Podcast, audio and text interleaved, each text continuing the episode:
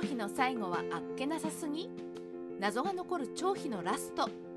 その昔三国志演義を読んでいて最も驚いたのが張飛の最後です本当に唐突に張飛の最後はやってきますよねしかしこの張飛の最後生死とは少し違うことは皆さんご存知でしょうかそれも生死の張飛の最後は何とも謎が残る最後なのです今回はそんな張飛の最後について少し考察していきたいと思います。三国志演義の張飛の最後。三国志演義の張飛の方から話しますがこちらでは張飛は部下の謀反による最後を迎えます。というのもやや自業自得に近く配下に無茶ぶりをして命令の延期をしてほしいと頼みに来た部下を酒に酔って棒で殴りつけ命令を達成できなければ斬首という傍若無人さから部下に背かれてしまうという最後です。関羽の敵討ち何より関羽が撃たれたことに怒り心頭だったとはいえ張飛の悪い癖が出てしまったと言えるでしょう。しかしこちらはもちろん三国志演義の最後。では生死の張飛の最後はどうだったのでしょうか？生死三国志張飛の最後は？生死三国志こちらの張飛の最後もまた部下に暗殺されたとなっています。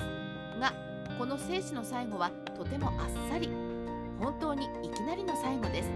というのも三国志演義のように最後に至るまでの描写があるわけではなく上層文が届いたと聞くなり劉備が「張飛が死んだ」と嘆き出します。あまりにいきなりすぎて同情とか自業自得だとか思う暇もないあっけなさすぎる最後。張飛という武将のラストとは思えないほどあっさりとした描写のみで終わってしまうのです。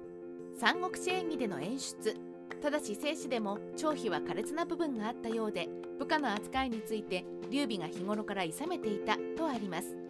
罰を与えた者を傍らに置くななどの小言を言われているというシーンがあるように張飛は生死ではとても罰則に厳しい人物だったようです。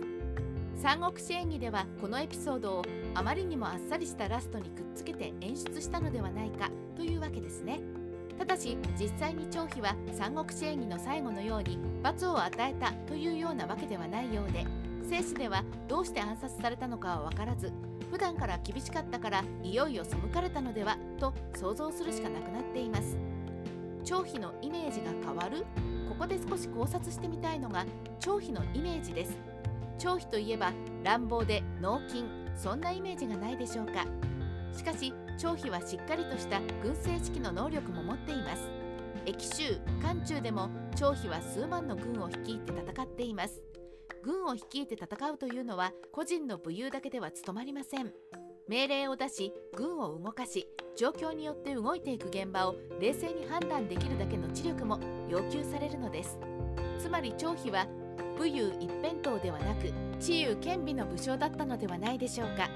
また部下に厳しいというのは別の見方をすれば規律に厳格であったとも取れます。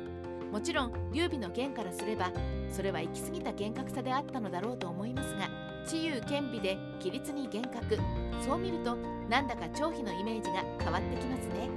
恐れられていたからこその謀反でなく暗殺はありえるかと思います。ただしこのイメージ像。どちらかというと張飛のイメージよりも関羽のイメージに近くあると思うんですよね。だから三国志演義では張飛のイメージをガラリと最初から最後まで変えたのではないかなと。そうしたからこそ張飛という人物のイメージは三国志演義を読んだ人たちには根深く残るほどの印象を残せたのではないかと思いました。三国志ライター千の独り言。今回は張飛の生死でのあっさりした最後。そしてそれを踏まえてちょっと今までとは違う張飛のイメージを考察してみました。この張飛のイメージ像は三国志演義のイメージ像とはかけ離れていると思いますが厳格で寡黙。そんな張飛のイメージも面白いと思います。個人的には何度も失敗して成長する三国志演義の張飛のイメージ像。かなり好きなのですがそれでもそんな新しい張飛のイメージ生死のあっさりした最後と結びつくのではと考えましたが皆さんはどうでしょうか？